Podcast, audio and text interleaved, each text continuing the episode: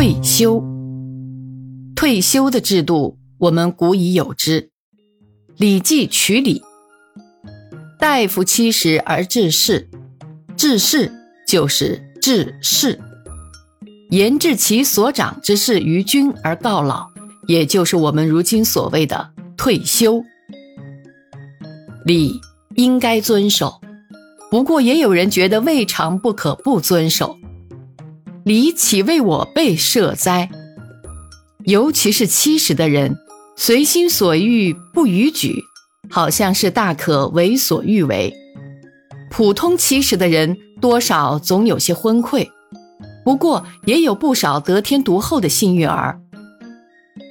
耄耋之年依然矍铄，犹能开会剪彩，必欲令其退休，未免有违笃念勋之志矣。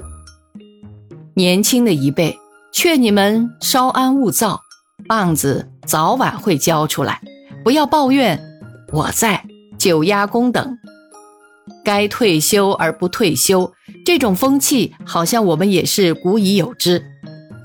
白居易有一首诗：不治世，七十而治世，礼法有明文，何乃贪荣者，私言如不闻。可怜八九十，齿坠双眸昏。朝露贪名利，夕阳忧子孙。挂冠顾翠窝，悬车惜珠轮。今朝腰不胜，佝偻入君门。谁不爱富贵？谁不恋君恩？年高须告老，名远何退身？少时共吃笑。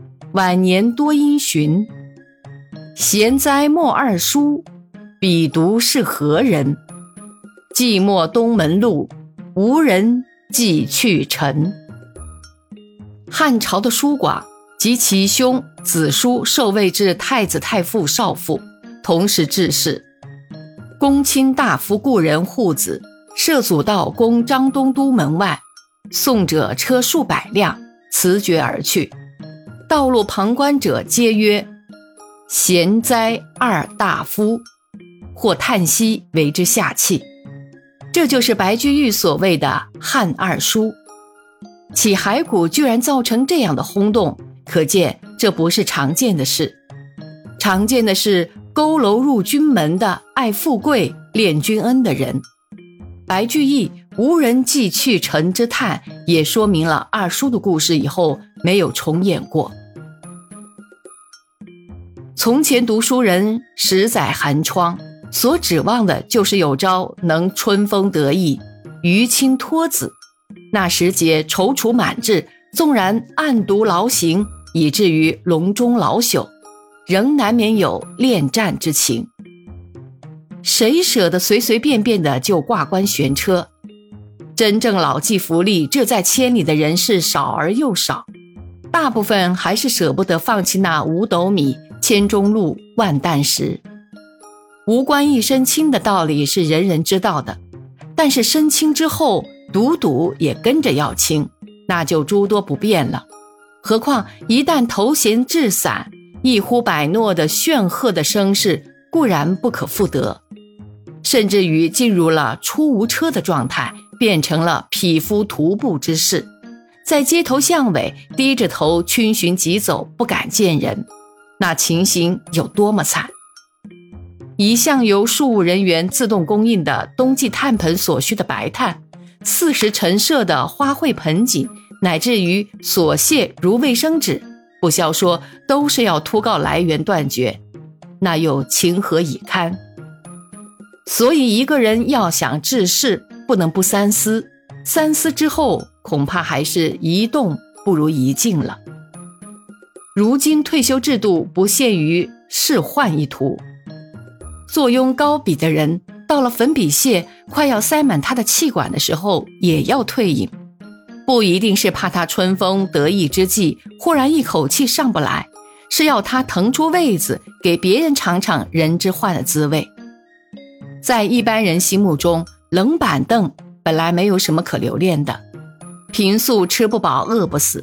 但是申请退休的人一旦公开表明要投降仗，他的亲戚朋友又会一窝蜂的惶惶然、凄凄然，几乎要垂泣而道的劝说他：何必退休？你的头发还没有白多少，你的脊背还没有弯，你的两手也不哆嗦，你的两脚也还能走路。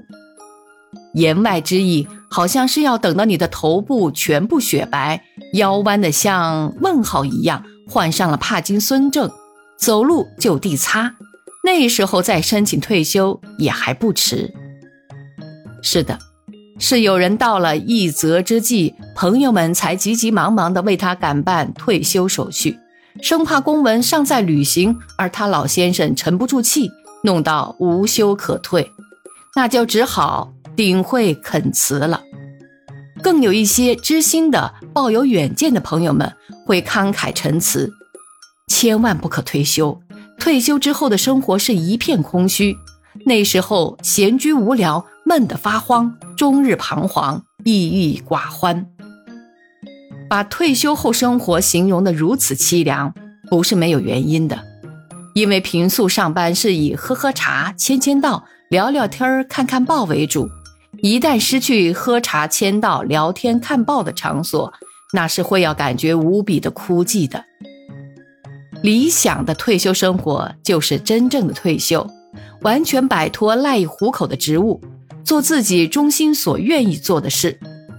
有人八十岁才开始学画，也有人五十岁才开始写小说，更有惊人的成就。狗永远不会老的到了不能学新把戏的地步。何以人而不如狗乎？退休不一定要远离尘嚣，遁进山林，也无需隐藏人海，杜门谢客。一个人真正的退休之后，门前自然车马稀。如果已经退休的人还偶然的被认为有剩余价值，那就苦喽。